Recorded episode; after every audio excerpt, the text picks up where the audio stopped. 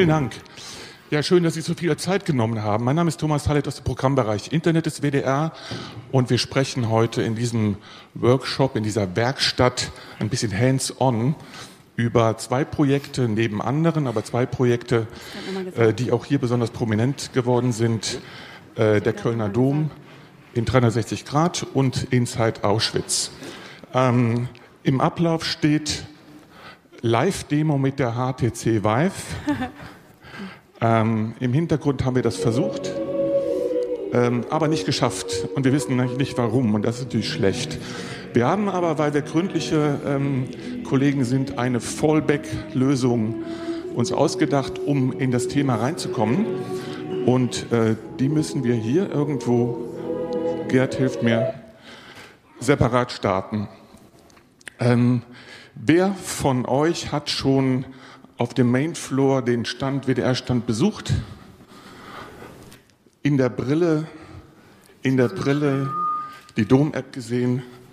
Wer hat die HDC Vive erlebt? Das ist diese Experience, um die es jetzt erstmal geht, die uns Stefan Domke gleich kurz erläutern wird. Ähm, wir möchten den, den, Workshop offen gestalten in zweierlei Hinsicht. Erstens, wir haben für diejenigen, die gerne noch Brille gucken möchten, welche mitgebracht.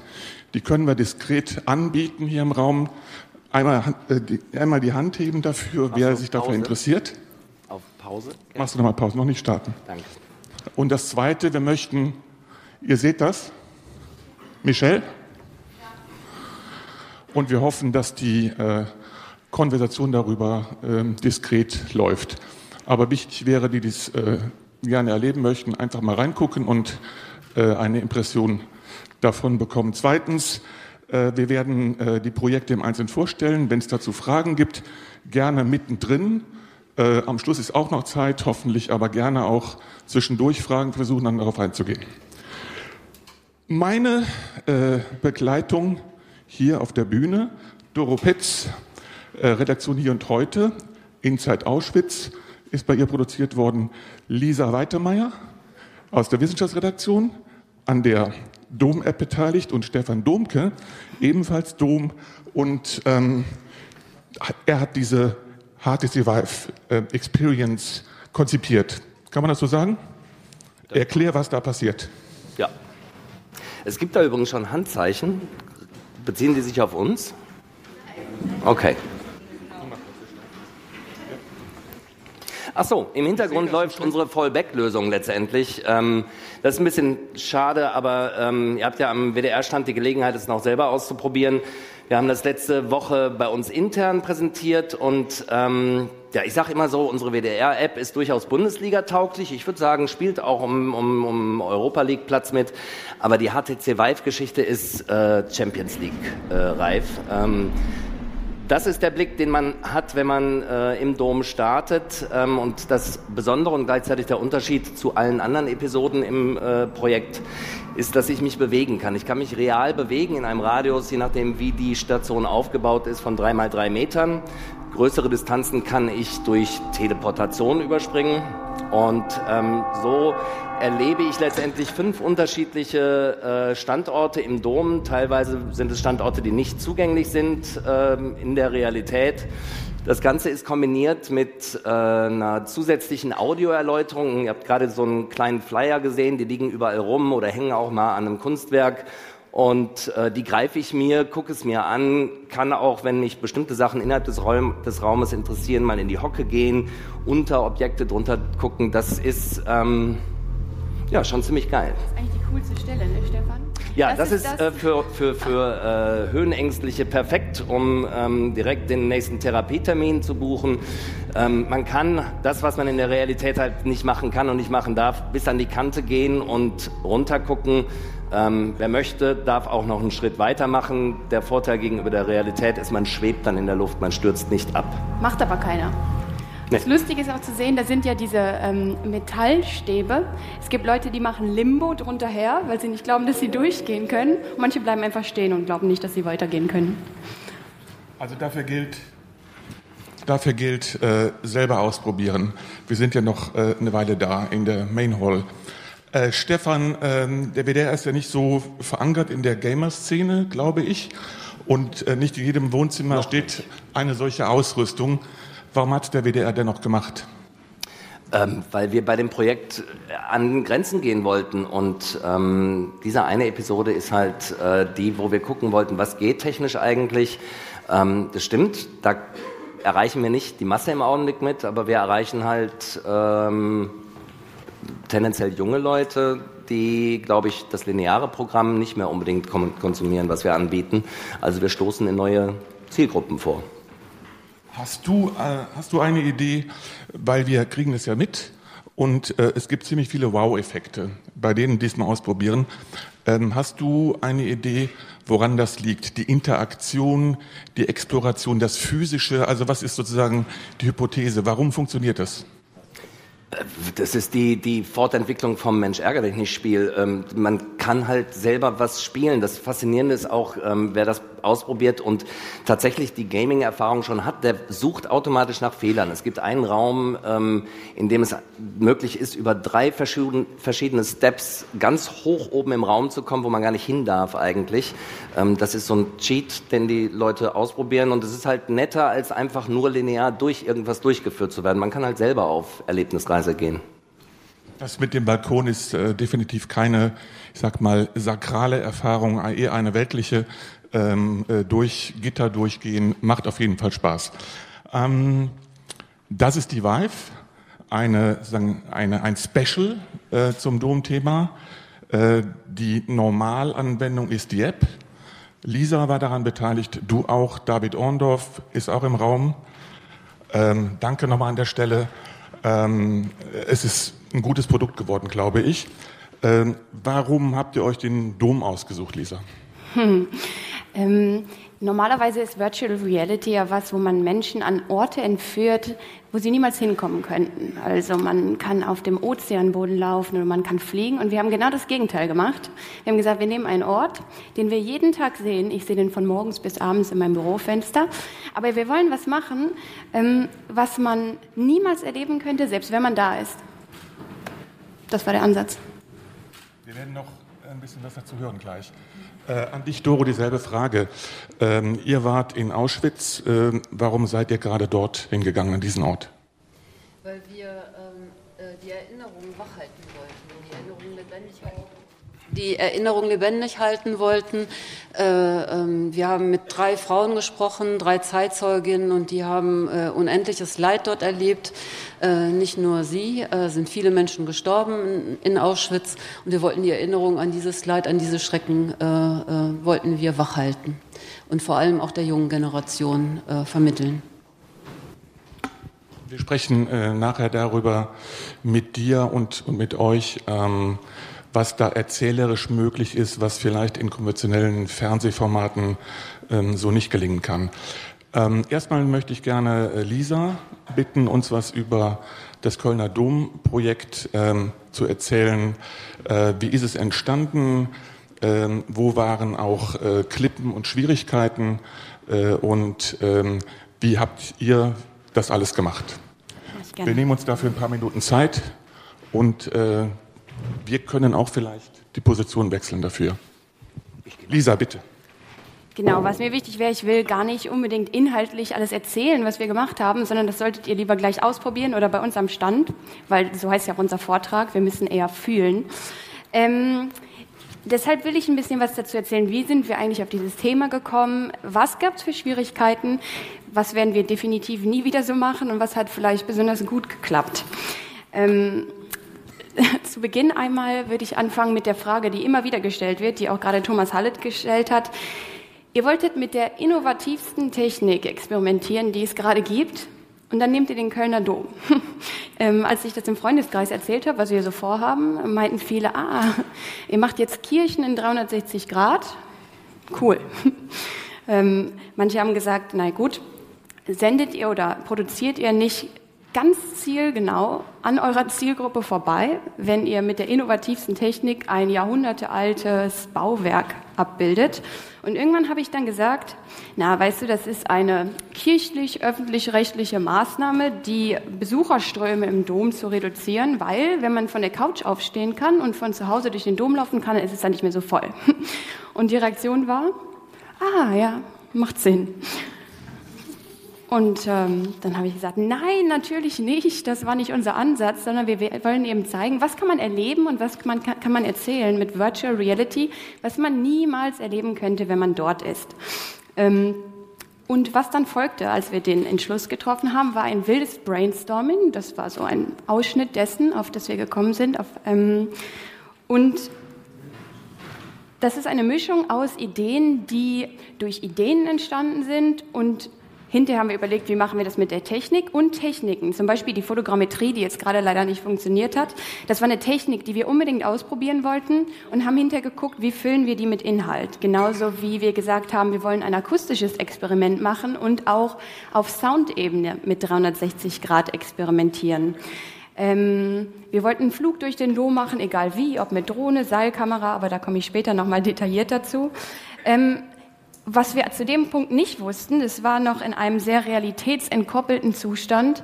Ähm, können wir das eigentlich umsetzen? Die Idee ist cool, aber wie machen wir es? Und unsere Antwort war eigentlich, gucken wir mal, wir kriegen das schon irgendwie hin.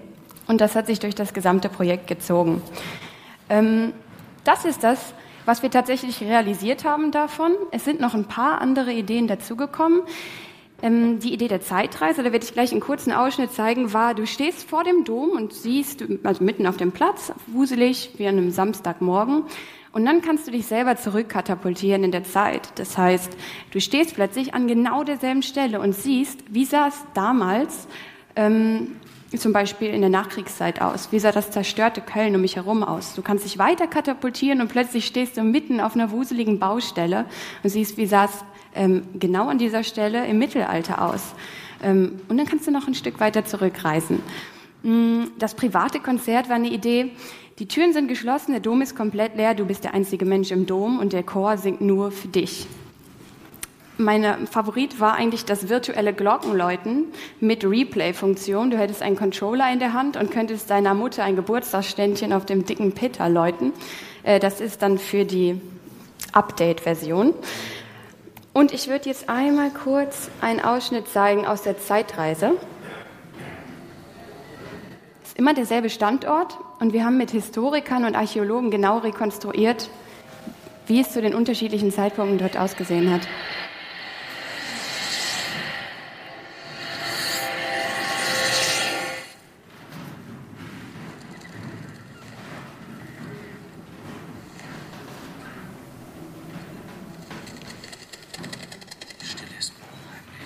Man hört es nicht richtig. Ich erkenne meine Stadt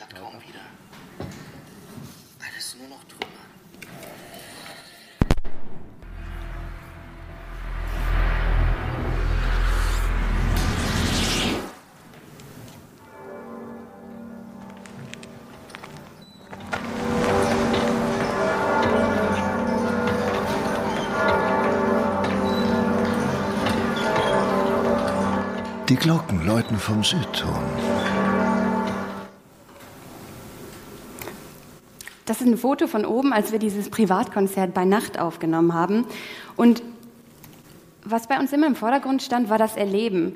Ähm, wir haben gesagt, wir wollen, dass ihr, wenn ihr die Brille aufsetzt, das fühlt, was wir erlebt haben, als wir da waren oder mehr. Zum Beispiel dieses Privatkonzert bei Nacht. Das ist entstanden dadurch, dass wir für eine Seilkamerafahrt aufgebaut haben am Abend und es war dunkel, der Dom war komplett leer und der Domchor hat geprobt. Und statt aufzubauen, haben wir alle in der Bank gesessen und haben andächtig zugehört und haben gesagt, das ist so magisch, das wollen wir transportieren, das machen wir auch. Ähm, wir wollten, dass man nicht nur lesen kann, wie zerstört war Köln eigentlich nach dem Krieg, sondern man soll es erleben. Und das war bei allem, was wir gemacht haben, unser Antrieb. Und deswegen haben wir immer wieder diskutiert, relativ hitzig teilweise. Wie viel Information darf drin sein? Wie viel Inhalt muss drin sein? Wie viel darf rein? Wie viel muss rein? Weil wenn es zu wenig ist, fühle ich mich verloren. Wenn es zu viel ist, geht die Immersion kaputt. Das ähm, Reizwort war Audioguide. Ist das vielleicht schon zu viel Audioguide oder nicht? Und ähm, das war unser Bestreben, so viel erleben wie möglich. Ähm, dann kamen wir also an den Punkt, dass wir gesagt haben, gut, wir haben tolle Ideen, aber wie machen wir es? Wir waren relativ zielsicher darin, uns die Tage auszusuchen, im Dom zu drehen, ähm, wo von dem tollen Lichtspiel, was wir zeigen wollten, relativ wenig da war, weil der Himmel so wolkenverhangen war, dass es eher getaugt hätte für eine Ostermesse, aber nicht, um dieses Lichtspiel abzubilden. Das heißt, wir, es war zu dunkel für diese normalen GoPro-Rigs und wir mussten gucken, okay, wie machen wir es? Unsere Lösung war, wir haben viel mit ähm, Sony Alpha-Kameras gedreht. Ähm, wir wollten Bewegung haben. Wie haben wir es gemacht? Okay, wir hatten einen Dolly. Das ist der einzige Dolly, den es bisher gibt, um mit 360 Grad, großen 360 Grad Rigs zu drehen. Ähm, und wir haben eine Seilkamerafahrt gemacht. Hm. Die zweite Herausforderung war die Produktion. Wir hatten relativ limitierte Drehtage, und zwar den 11.11. .11. und äh, Weiberfastnacht, weil, wenn man in 360 Grad gute Bilder machen will, dann muss es natürlich leer sein und der Dom ist eigentlich nie leer. Und weil er leer ist, ist er dunkel. Deswegen hatten wir eben diese zwei Karnevalstage, wo draußen gefeiert wurde, ist er klassischerweise geschlossen. Wir hatten dann Leute, die für die einzelnen Elemente Experte waren, zum Beispiel den Seilkameramann, der war Experte in der Seilkamera, aber der war nicht erfahren in diesem GoPro-Rig. Und teilweise ist es schwierig zu kontrollieren, was man gerade dreht.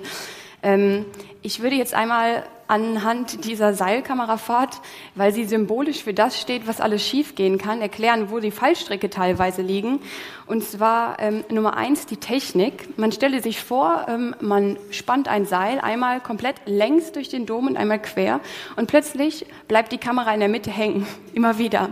Geht nicht mehr vor und nicht zurück. Was tust du? Hm. Ähm, oder äh, man hat gedreht mm, und beim Sichten fällt auf, dass eine der sechs Kameras unscharf war. Dann kann man natürlich das Bild nicht benutzen, wenn man in eine Richtung guckt und nichts mehr sieht. Und wenn du dann ein paar Monate Zeit hast, um das nächste Mal zu drehen oder erst in ein paar Monaten wieder drehen kannst, dann ist das ähm, suboptimal. Das zweite sind Menschen. Ähm, dazu brauchen wir einen kleinen Exkurs. In 360 Grad zu drehen bedeutet ungefähr das. Also man macht Dreh fertig und dann äh, beginnt das große Verstecken. Man sucht sich eine Säule oder eine kleine Nische, verkriecht sich dort. Wir kennen jetzt alle dreckigen Nischen des Doms. Ähm, blöd ist nur, wenn es nicht funktioniert und einer auf genau der Höhe, wo diese Seilkamera läuft, im dunklen Dom mit einer Stirnlampe an der Seite vorbeiläuft und das erst auffällt, wenn man die fertigen Bilder sieht. Gut. Ähm, das Fazit aus dem Ganzen ist nicht verzagen, weil es lohnt sich. Und zwar aus Macherperspektive zu dem Zeitpunkt, wo du das fertige Produkt siehst. Du siehst zum Beispiel die Zeitreise, du hast plötzlich Ton drauf. Wir haben mit den Hörspielexperten im WDR zusammengearbeitet, damit wir eben nicht nur bildlich, sondern auch auf Tonebene dieses coole Erlebnis haben. Ähm, und dann siehst du das, was im Sommer noch in deinem Kopf war, wo du gesagt hast mit den anderen, es wäre eine super Idee, wenn wir zeigen könnten, wie sah es eigentlich an diesem Ort damals aus. Und dann siehst du es und es ist noch viel geiler, als du es dir vorgestellt hast. Und das Zweite ist, wenn du siehst, wie die Menschen darauf reagieren. Zum einen, ähm, wir haben es zum Beispiel hochgeladen in Social Media, weniger die Zahlen als die Kommentare. Ich habe ganz, ganz selten so viele begeisterte Kommentare gesehen. Einmal bei Tschernobyl, das ist das erste 360-Grad-Projekt, was wir gemacht haben, und einmal hier. Wenn Leute ich glaube, es gab 3000 Kommentare. Die meisten haben geschrieben, wow, wie habt ihr das gemacht? Das ist ja großartig. So macht Virtual Reality plötzlich Sinn. Davon habe ich immer geträumt. Ähm, besonders so macht Geschichte Spaß. Ähm, oder auch, guck mal, da müssen wir gar nicht mehr nach Köln fahren. Ähm, so können wir sogar sehen, wie es früher aussah und was für ähm, Leute beim WDR natürlich immer ganz toll ist. Dafür zahle ich gerne GZ-Gebühren. Das ist unser Favorit. Und ich glaube einfach, dass es einige Dinge gibt, die man mit Virtual Reality tatsächlich besser machen kann. Wir können Geschichte erlebbar machen. Wir können Menschen, die in anderen Ländern sitzen, plötzlich die Möglichkeit geben, sich selbst dort zu bewegen. Und das kann man in linearen Medien nicht. Das heißt, da steckt enorm viel Potenzial drin. Es eignet sich nicht für alles. Ich glaube, man sollte bewusst aussuchen, welche Projekte und welche Themen man dafür nimmt, wo man wirklich einen Vorteil hat, das erlebbar zu machen.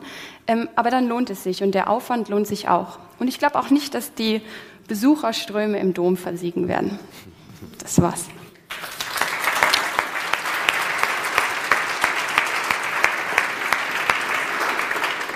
Danke, danke, Lisa. Ich habe jetzt nochmal verstanden, der Dom ist besonders geeignet für diese Projekte, weil man sich da so gut verstecken kann. Genau. So viele Säulen, Ich so viele Bänke, wo. super. Aber trotzdem äh, ist es nicht ganz gelungen zwischendurch.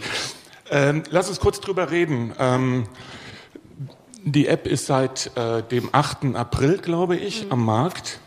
Und wir haben ein paar Nutzerdaten dazu. Ähm, die Zeitreise ist sozusagen der Knaller.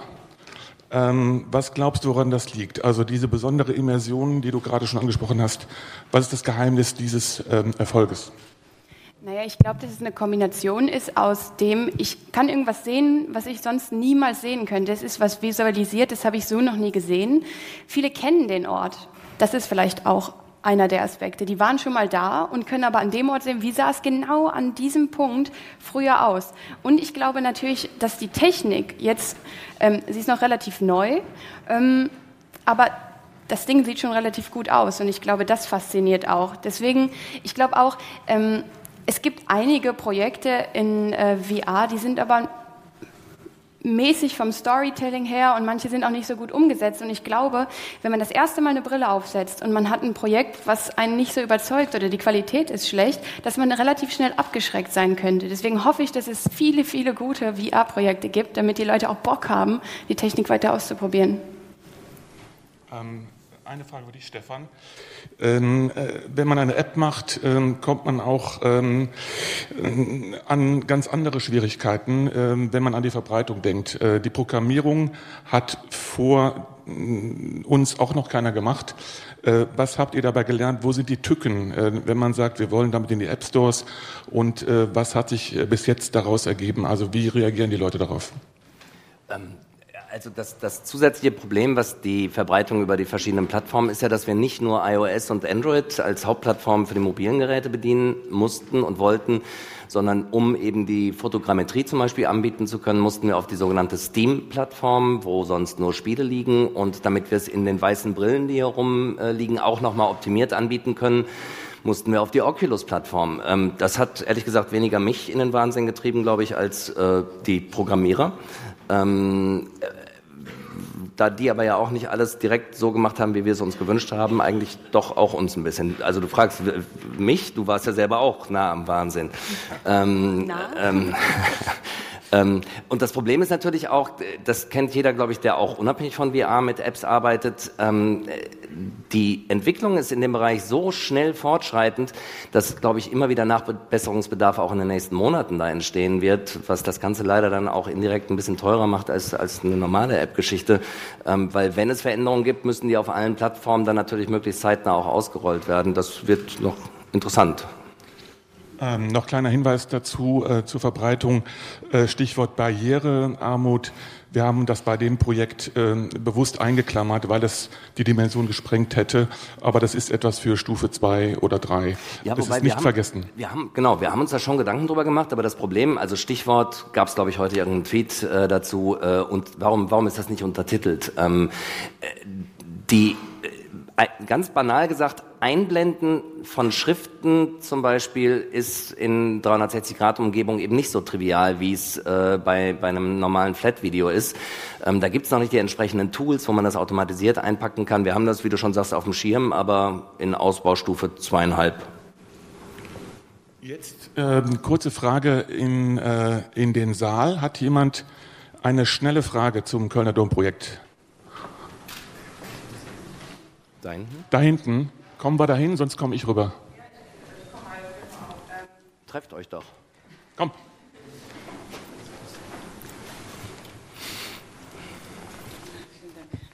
Ja, kann man denn nicht in Ergänzung ähm, für die Programmierung mit äh, Daten von Museen arbeiten, von staatlichen Museen, so dass man solche Missgeschicke wie Lichter im, äh, bei der Seilbahnfahrt ausblenden kann und so weiter. Also die Museen stellen ja wirklich viel zur Verfügung, was historische Grundlagen anbetrifft. Und gerade in der virtuellen Realität kann man da sehr gut äh, Computeranimationen mit äh, hinzufügen. Ich habe die Zielrichtung der Frage, ehrlich gesagt, nicht ganz verstanden. Ja, also das ist eine gute Idee, erstmal mit Museen zu kooperieren, Datenmaterial zu generieren. Äh, was wird das bei den Lichtern helfen? Äh, naja, also ich habe vor vielen Jahren mal äh, den Berliner Stadtkern nachgebildet in ja. äh, virtueller Realität und äh, das war ein Projekt, was mit den staatlichen Museen zu Berlin stattgefunden hat und ist ausschließlich auf deren Bildmaterial basierend gewesen. Okay. Und äh, damit kann man eben solche Fehler, wie sie halt irgendwie jetzt zum Beispiel bei der Seilbahnfahrt äh, geschehen, solche Sachen kann man natürlich damit dann irgendwie kaschieren oder ausblenden oder eben einfach umgehen. Also wo ist ja. da die Schnittstelle zwischen der Kamera, zwischen den Kamerabildern und der Möglichkeit eben mit Bildmaterial, was schon vorhanden ist, historisch zu arbeiten? Äh, also dann habe ich es jetzt besser verstanden. Ich glaube, es war nicht so, dass wir die Fehler nicht beseitigen wollten, die da waren. Also wir hätten sicherlich auch den Weg dann gewählt, auf vielleicht existierendes Material zum Ausbessern dieser äh, Problembereiche zurückzugreifen. Es ist ein Zeitproblem, es ist ein Geldproblem ähm, und das hat Lisa, glaube ich, eben äh, auch schon in, in Kürze angesprochen, diese Postproduktion des produzierten Bewegtbildmaterials, die hat uns büschelweise graue Haare gekostet und unsere Hoffnung ist eigentlich, dass beim nächsten Projekt da schon ein automatisiertes Verfahren stärker äh, abgreifbar ist, weil es ist definitiv nicht finanzierbar, jeden kleinen Fehler nachträglich manuell zu eliminieren. Außerdem war die Seilbahnfahrt auch während ähm, der, ähm, wir haben das aufgenommen, während der Organist gespielt hat. Das heißt, wir müssen immer entscheiden, inwiefern passiert tatsächlich noch was in der Szenerie. Da können wir natürlich nicht vorhandenes Material nehmen und inwiefern kann man auf sowas zurückgreifen. Die Firma zum Beispiel, mit der wir die Zeitreise gemacht haben, die machen auch viel für Museen. Ich sehe noch mindestens eine äh, Wortmeldung. Können wir die zurückstellen für ähm, das Ende der, des Workshops? Ähm, weil ich jetzt gerne übergeben möchte an, äh, an Doro Pitz. Ähm, Kölner Dom eher was zum Staunen, Inside Auschwitz, ich glaube eher was ähm, zum Nachdenken, also ein völlig anderes Projekt, ähm, dokumentarische Art. Und du erzählst uns, was ihr erlebt habt. Ja, vielen Dank, Thomas ich Ihnen erzähle über unser Projekt, äh, würde ich Ihnen gerne noch was von dem Background meiner Redaktion erzählen. Einer wunderbaren Redaktion, die dokumentarisch arbeitet, äh, die ursprünglich vom Ursprung her eine Fernsehredaktion ist und seit fünf Jahren das Netz entdeckt hat als Spielraum, als Entwicklungsraum für neue innovative dokumentarische Formate. Seit einem Jahr äh, entwickeln wir äh, VR-Projekte bzw. 360-Grad-Projekte. Ähm, wir waren begeistert, äh, als wir diese Technologie für uns entdeckt haben. Äh, es war sozusagen irgendwie äh, Liebe auf den ersten Blick. Wir haben gewusst irgendwie, dass wir mit dieser Technologie Geschichte anders erzählen können tiefgründiger erzählen können, übers Gefühl erzählen können. Äh, wir können Räume nicht nur erzählen, sondern erleben lassen. Äh, und das war der Grund für uns, überhaupt irgendwie äh, in diese Technologie einzusteigen. Wir haben dann, äh, wir haben angefangen mit einem Projekt. Wir haben erst mit äh, Nachrichtenfilmen angefangen, äh, Sachen ausprobiert und dann haben wir gedacht, äh, wollten unbedingt etwas über äh, Auschwitz machen, über das ehemalige Konzentrations- und Vernichtungslager. Ich habe vorhin schon kurz angedeutet, äh, warum wir das unbedingt machen wollten. Wir sind sofort mit der Frage konfrontiert worden: äh, Darf man das eigentlich? Also wir haben uns selbst die Frage gestellt, eine neue Technologie, äh, die noch nicht ausprobiert ist. Äh, äh, uns ist äh, auch gesagt worden, macht bloß kein Computerspiel daraus.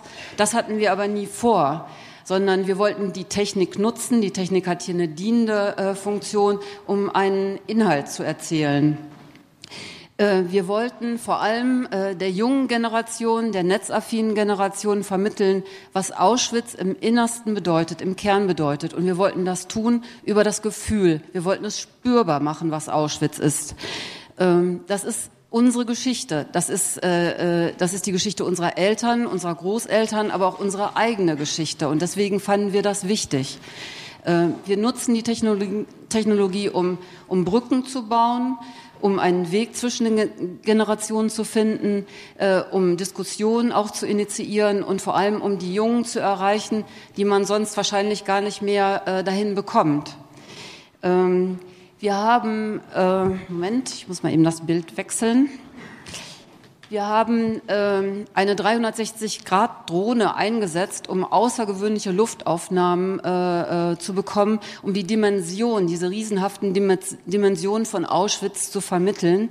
Ich würde Ihnen gerne äh, einen kleinen Ausschnitt zeigen aus unserer Produktion, äh, damit Sie sehen irgendwie, äh, wie wir da gearbeitet haben.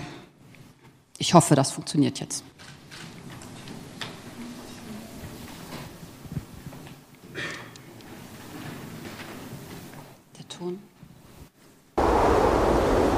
Es ist nicht leicht. It's not easy to explain to a normal person what it was like in Auschwitz.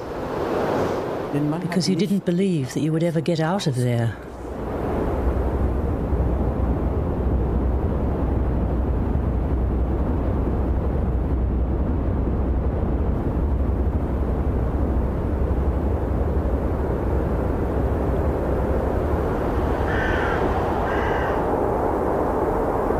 In Auschwitz is alles. In Auschwitz, everything you could imagine happening as a result of insane, evil, and inhuman behavior took place. Kann, alles in Auschwitz.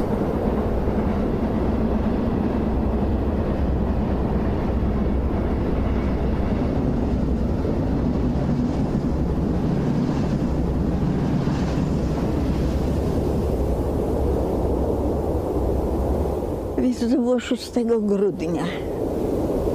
It was the 6th of December. We were woken at four o'clock in the morning, as always. We had to undress and then, naked, go outside. It was snowing. All the women had to go outside onto this field, and there we stood, without food, with nothing, in this sleet, until four o'clock in the afternoon. Then they opened the gate, and there, next to the ditches, stood the SS women with sticks and whips.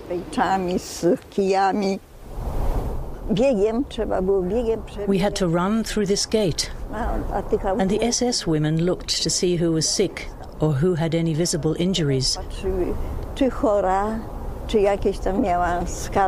They were separated from the rest and thrown into the ditches. The lorries were already standing a bit further away.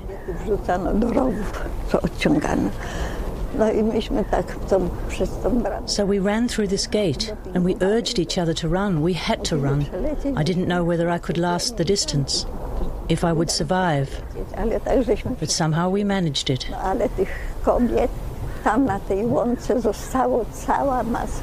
But the other women, on the field, there was a whole mass of older women left over. They didn't even get up. A huge group. The lorries drove up and took the women who had been selected to be gassed. to be gassed.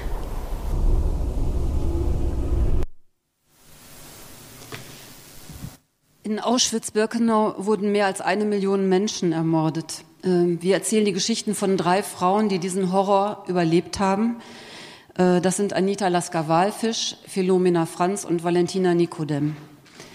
Anita Lasker-Walfisch hat gesagt, in Auschwitz ist alles geschehen, äh, was überhaupt geschehen kann, an irrsinnigem, teuflischem und unmenschlichem. Alle drei Frauen sind über 90 Jahre alt. Äh, und sie möchten ihre Geschichte erzählen. Sie möchten die der jungen Generation erzählen. Ihnen bleibt nicht mehr viel Zeit, das zu tun. Und als wir jetzt kamen mit der 360-Grad-Technologie äh, zu den Frauen, das haben die Filmemacher äh, Jürgen Brügger, Jörg Carstengier und Gerhard äh, Schick getan. Äh, da war die Sorge, dass diese drei Frauen äh, mit dieser Technologie nichts anfangen könnten. Wir hatten auch die Sorge, dass sie, dass sie sich dem verweigern würden. Das haben sie aber nicht getan, äh, weil ihnen sehr deutlich wurde, äh, dass diese Technologie vielleicht ein Mittel sein könnte, die junge Generation zu erreichen. Und das ist das, was diese drei Frauen machen wollen. Sie wollen Zeugnis ablegen und sie wollen, dass die junge Generation äh, das begreift, irgendwie, was da geschehen ist, damit es nie wieder passiert.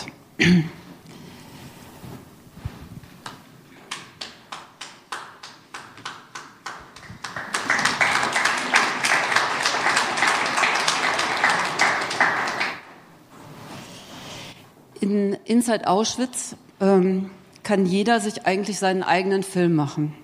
Je nachdem, für welche Blickrichtung er sich entscheidet, ähm, kann er äh, dieses oder jenes sehen, er kann sich aktiv umsehen, das ist selbstbestimmt, er kann seinen eigenen Interessen folgen, so wie man das im wirklichen Leben ja auch tut. Je nachdem, wohin wir unsere Blicke wenden, können wir was verpassen. Natürlich, das ist uns auch äh, passiert, das haben wir selbst erlebt, aber man kann immer was dazu gewinnen. Man kann es öfter sehen und man sieht immer was anderes. Für uns war ganz wichtig, dass der Blick des Users verschmilzt mit der Perspektive der drei Frauen.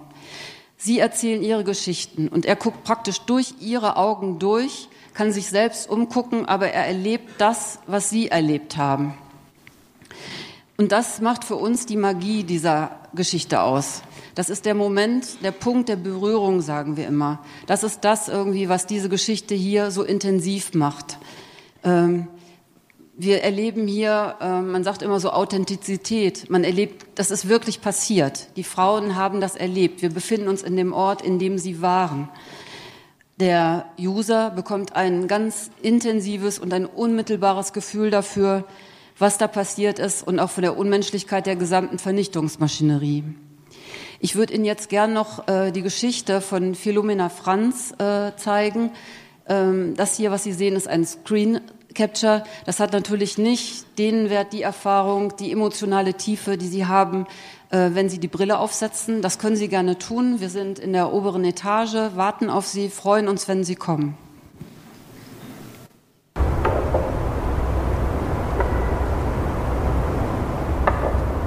The train wagon was crammed full with Sinti, with Jews, with political prisoners. There were also children, not just adults. Erwachsene waren auch Das war ein Sammeltransport. Ich glaube, das waren zehn Waggons. I think there were ten train wagons, crammed with people. There was a great long queue there. We were standing there. Also old people. I felt most sorry for them. They just collapsed.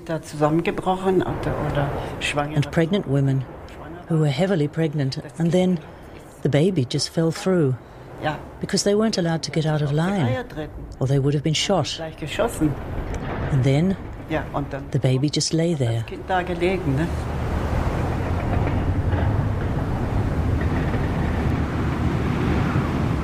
Why did the Nazis do that? Why did they become insane? Sind die, sind die wahnsinnig geworden? Und, äh, and in front of me was a Polish Roma woman. She had an older daughter, and the little one, I'll never forget it. She had such large, beautiful eyes, and the little one kept hiding under my dress. Now the mother's gone, and I said to myself, now I've got the child. The SS man said, Is it your daughter? And I said, Yes, and he left her with me.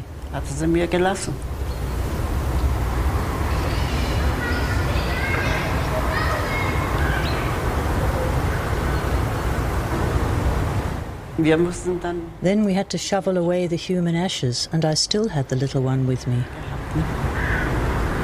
There were such mountains of it that they didn't manage to get rid of it all. And it stank too. It was an appalling stench. And then she kept clinging onto my skirt. Never in my life will I forget that.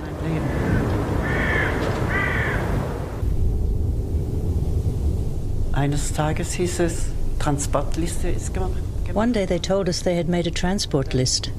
And then they told me, You can't take her with you, she has to stay here.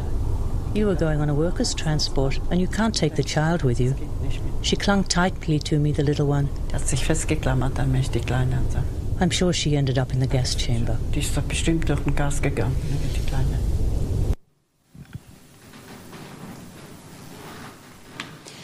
Sie können sich sicher vorstellen, dass es nicht so leicht war, Philomena Franz und die beiden anderen Frauen zu bitten, ihre Geschichte zu erzählen. Ihre Erinnerungen sind sehr schmerzvoll und äh, die beiden Filmemacher oder die drei Filmemacher, äh, Jürgen Brügger, Jörg Kassengeh und Gerd Schick, mussten sehr feinfühlig sein, äh, um, um das Gespräch zu führen.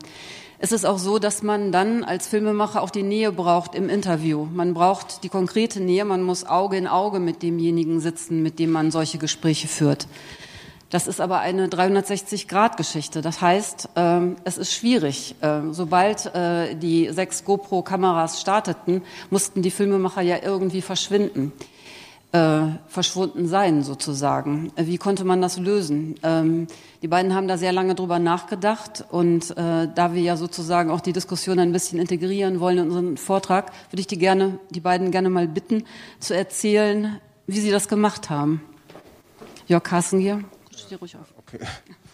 Ah, ja, also wir sind nicht verschwunden im Interview, sondern haben das Interview so geführt, wie man es normalerweise führt, also Auge in Auge. Und haben danach eine Aufnahme gemacht ohne uns. Also von der Seite, das waren meist so zwei Kameraperspektiven, sind wir raus aus dem Bild, haben nochmal laufen lassen und die Aufnahmen dann ausgetauscht, sodass dann im 360-Grad-Video wir nicht mehr auftauchen, sondern die beiden Kameras wurden sozusagen ersetzt durch die anderen Einstellungen ohne uns. Aber sonst haben wir ein normales Gespräch geführt. Haben die Frauen das bemerkt? Äh, was haben die gemerkt? Dass wir dann. Ja, es war also schwer zu vermitteln. Also es ist auch ein komisches Gefühl, weil die Kamera relativ dicht vor den Augen äh, der Protagonisten dann äh, aufgestellt wird. Aber ja, das haben sie dann irgendwann auch vergessen, dass sie dann ja, ihr, habt, ihr, beide habt mir erzählt, dass die Frauen eigentlich äh, gesagt haben, dass äh, es ihnen äh, eigentlich egal war irgendwie, welche Technologie ihr jetzt benutzt, aber den Aufwand, den ihr betrieben habt, den haben die nicht bemerkt.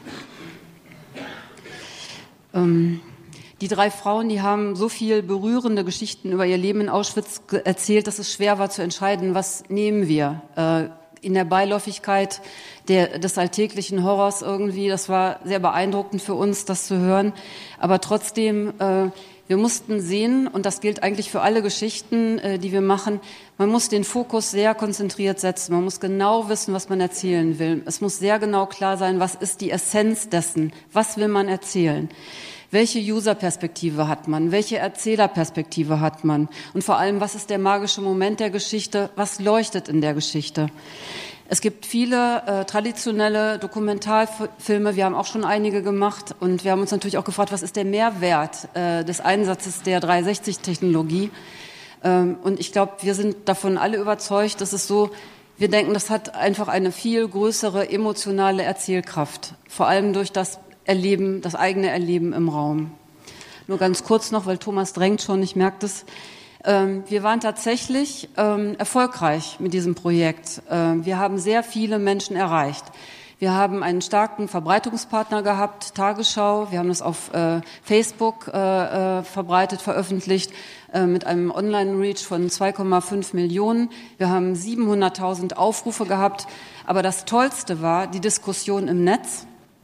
Die Diskussion im Netz war so äh, äh, lebendig und so positiv. Äh, die haben den Einsatz der Technologie sehr geschätzt und haben das im Detail auch beschrieben und haben auch die eingenordet, die aus dem rechten Lager kamen und die weniger schöne Sachen irgendwie geschrieben haben. Das hat die Community irgendwie selbst in den Griff bekommen. Das war für uns eine neue Erfahrung und eine sehr sehr, sehr gute Erfahrung. Äh, ich möchte noch einen Punkt machen, dann können wir in die Diskussion gehen. Wir haben oben den Stand, wir zeigen unser Projekt und wir sind, äh, die ganze Redaktion, die Filmemacher, wir sind so gerührt von den Reaktionen, die wir da erleben. Äh, ich würde noch einen kleinen Sidestep machen zu meiner Kollegin Stefanie Vollmann. Wo ist sie? Genau. Einmal runterspringen. Stefanie, du hast das erlebt. Was haben die Leute erzählt, als sie es gesehen haben? Also man merkt richtig den Moment, wenn sie die Brille absetzen, dass es einen Moment braucht, bis sie wieder im Hier und Jetzt ankommen. Und ähm, viele haben eben gesagt, dass es eine sehr, eine, eine viel stärkere Intensität hat, als teilweise sogar vor Ort gewesen zu sein, weil sie alleine vor Ort sind und eben nicht von Touristengruppen oder anderen Sachen abgelenkt werden. Also ein intensives Gefühl. Genau. Und emotionale Nähe. Das war Bialk, der die Idee zu dem Projekt hatte. Äh, die Menschen haben sogar geweint.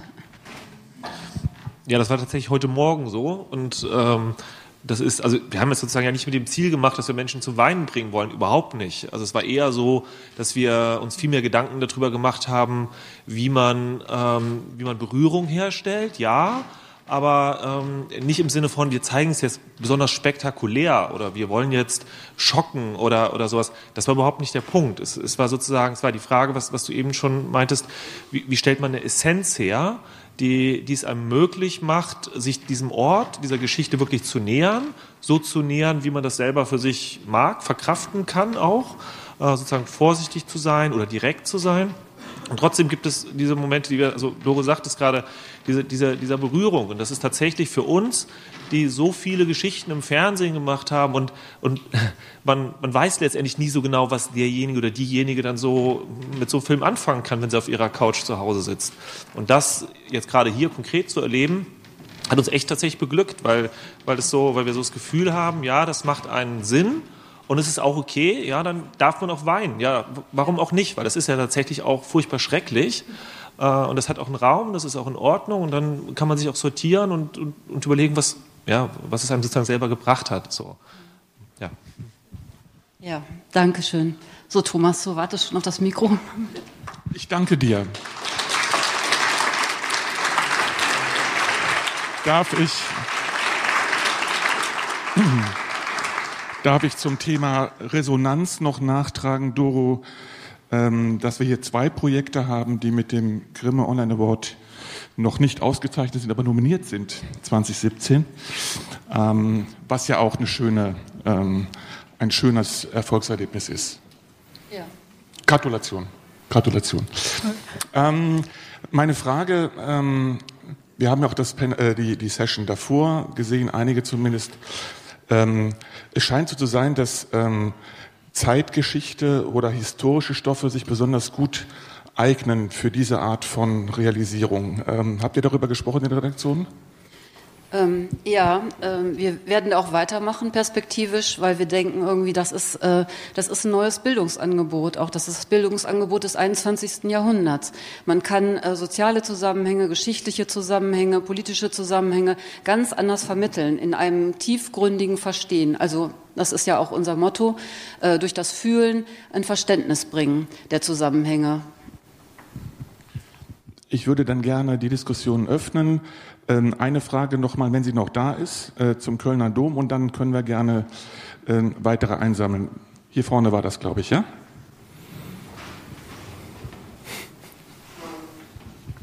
Dankeschön. Ähm, ich habe eine Frage, die, das, die betrifft auch das Auschwitz-Projekt. Und zwar ist das ja eigentlich ein Innovationsprojekt. Und äh, Innovationen auch in einen Sender zu integrieren. Mich würde mal interessieren, wie Sie äh, diese Innovation erstens im Haus umgesetzt haben und auch wie ähm, sozusagen die Innovation äh, so integriert ist, dass es jetzt auch wirklich äh, in Serie gehen kann, weil das ja wirklich ein ganz neues Medium ist. Und ich spreche bewusst auch vom Medium. Und ähm, Zweite vielleicht auch zum Thema Innovation. Äh, mit welchen Kosten oder Summen hantiert man dabei? Das Soll geht an alle. Ja, also ich, ich, ähm, ich glaube, man, also ich antworte deshalb, weil wir nicht mit Auschwitz und nicht mit dem Dom angefangen haben. Das wäre irrsinnig gewesen. Die Projekte sind viel zu groß, um sich da blutige Nasen zu holen und zu wichtig. Wir haben äh, ziemlich genau vor einem Jahr im Haus so eine Gruppe, wir nennen die intern VR Taskforce gegründet, wo aus allen Abteilungen letztendlich äh, Leute mit ihrem Know-how äh, was dazu beigesteuert haben, dass wir dieses Thema vorantreiben. Da sind Kameraleute mit drin, da sind Redakteure, Autoren mit drin, Hörfunktechniker, weil das ja alles ineinander greifen muss, um die Immersion am Ende so zu erzeugen, dass, dass es beim Storytelling auch funktioniert. Und haben dann wirklich kleine Sachen ausprobiert. Im Bereich Social Media eine Autorin, die einfach mal zu einer äh, Pro-Erdogan-Demo äh, nach Köln gegangen ist mit einem kleinen Equipment und da produziert hat. Und äh, die Projekte wurden im Verlauf des letzten Jahres dann größer. Auch im Sportbereich ist sehr viel passiert, weil Sport natürlich auch äh, sich anbietet für so eine ähm, immersive 360-Erfahrung. Und dann war es im Grunde genommen so weit, dass wir diese beiden Großprojekte in unterschiedlichen Zeiträumen gemacht haben. Die andere Frage war?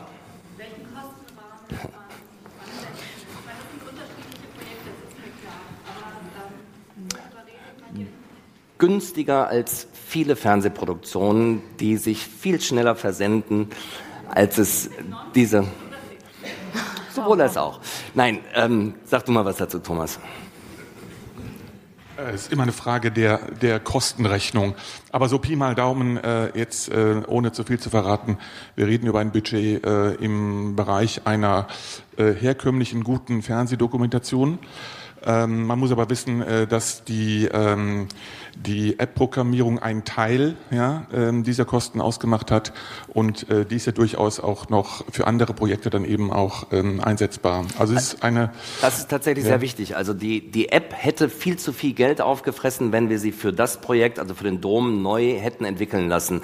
Und wir haben uns bewusst für eine App entschieden, die auf dem Markt war, die, wo es Erfahrungen gab. Die Süddeutsche Zeitung nutzt sie auch. Das hat natürlich zur Folge, dass wir an manchen Punkten innerhalb der App mit der Usability zum Beispiel nicht zu 100 Prozent zufrieden sind, aber wir können zukünftige Projekte da einpflegen und dann wird halt neben dem Dom, was auch immer, äh, demnächst in einem weiteren Kapitel zur Verfügung stehen. Das ist auch das Gute. Wir tauschen uns dann in der Taskforce immer über die einzelnen Projekte aus und versuchen natürlich von den Erfahrungen der anderen zu profitieren. Und vielleicht ist es dann irgendwann, äh, die heißt ja jetzt schon äh, WDR VR. Ähm, und jetzt ist gerade nur der äh, Dom drin, aber irgendwann wird die eben erweitert werden. Doro, noch was zum Aufwand?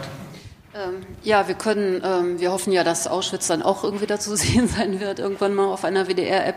Äh, also es ist so, äh, die Frage war zum Sender, wir, äh, wir stellen uns ganz stark auf in diesem Bereich. Also wir tun da ganz viel für. Also hier und heute hat zum Beispiel äh, äh, zwei Teams am Start, äh, die sind ausgestattet. Wir haben Postproduktionsmöglichkeiten geschaffen. Wir machen viel irgendwie für die Qualifizierung von Mitarbeitern. Also das ist ein Bereich, der ähm, ja wichtig äh, erscheint, also der Perspektive hat. Also wir, ich hatte das ja schon ausgeführt irgendwie für äh, für welche äh, Bereiche es interessant sein könnte. Also da werden wir auf jeden Fall äh, auch investieren.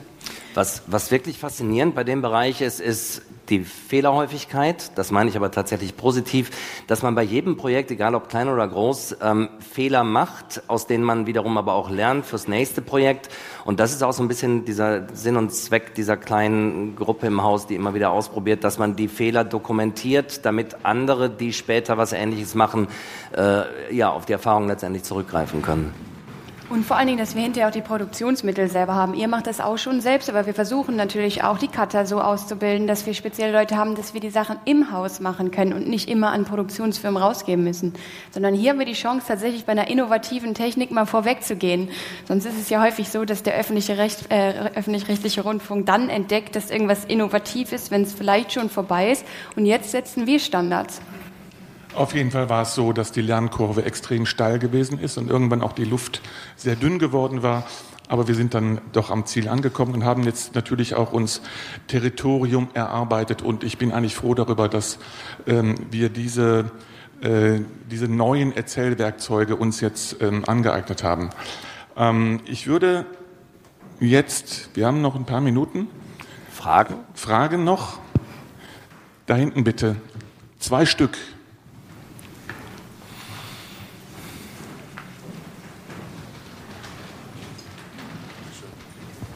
Ja, vielen Dank für, für Ihren Vortrag.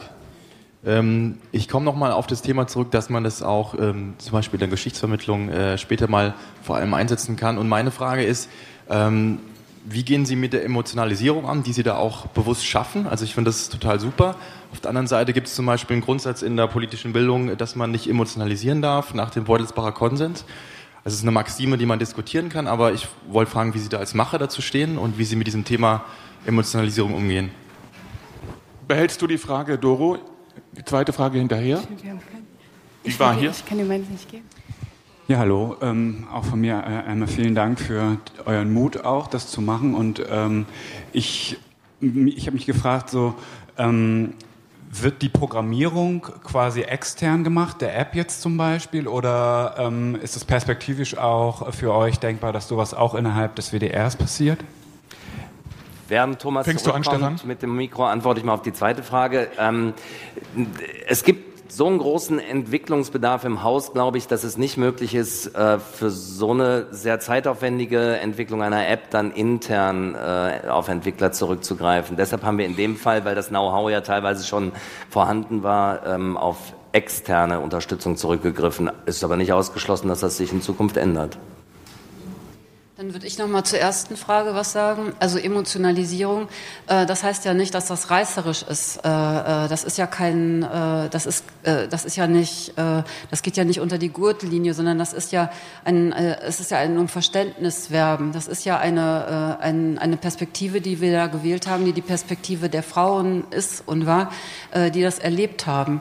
Das ist behutsam, das ist sanft, das hat, das ist eine gute Emotionalisierung. Und wenn man, äh, es gibt ja auch Ansätze, die sagen irgendwie, dass man überhaupt nur was im Gedächtnis behält, irgendwie, was einen emotional berührt und was einen betrifft. Und das Problem in der heutigen Nachrichtenzeit ist, dass man im, äh, getrennt ist von dem irgendwie, was man da über den Bildsch äh, Bildschirm, über den Screen äh, flimmern sieht, weil man überhaupt keine äh, emotionalen Bezüge mehr hat. Das sind, äh, man hat eine Distanz dazu, dass äh, man, man empfindet nichts mehr irgendwie. Man sieht die Leute sterben, man sieht viel Leid, aber man, man empfindet das nicht mehr. Das flattert über den Bildschirm, ohne dass man einen Bezug dazu hat. Und wir glauben, dass man mit dieser Technologie äh, da muss man natürlich auch sehr vorsichtig mit umgehen, aber dass man da einen Weg finden kann, überhaupt wieder äh, so ein gefühlsmäßiges Verständnis zu bekommen von dem, irgendwas in der Welt so äh, gerade passiert. Wenn ich mittlerweile an Auschwitz denke, dann denke ich an das Gefühl, was ich hatte, wenn ich, als ich die Brille aufgesetzt habe und euer Projekt angeguckt habe und an den Schrecken, den ich gefühlt habe. Und ich finde es gut. Diese Art von Fragen, diese Art von Gespräch äh, können und sollen gerne fortgesetzt werden. Äh, hier im zweiten Stock seid ihr, hier in diesem Gebäude, äh, Lab 2. Ähm, und äh, für die Kölner Dom, ähm, für das Kölner Dompublikum, wir sind in der Main Hall bis morgen Abend äh, mit der HTC Vive, die funktioniert da wirklich, äh, mit Brillen, mit der, mit der Kölner Dom-App. Und äh, ein kleiner Tipp von mir noch. Ähm, heute Abend um 19.15 gibt es eine Session mit einem weiteren künftigen ähm, WDR-Netzprojekt äh, mit dem Namen, mit dem Namen Superkühe, hat nichts mit VR zu tun, sondern mit Sensorjournalismus. Ähm, wer dahin äh, kommen möchte, ist herzlich willkommen. Und wer jetzt noch Fragen hat, kommt an die Seite. Wir sind noch einen Augenblick hier. Genau, wir sind noch äh, ein paar Minuten da. Ich danke fürs Kommen und wünsche noch äh, gutes Erleben. Tschüss.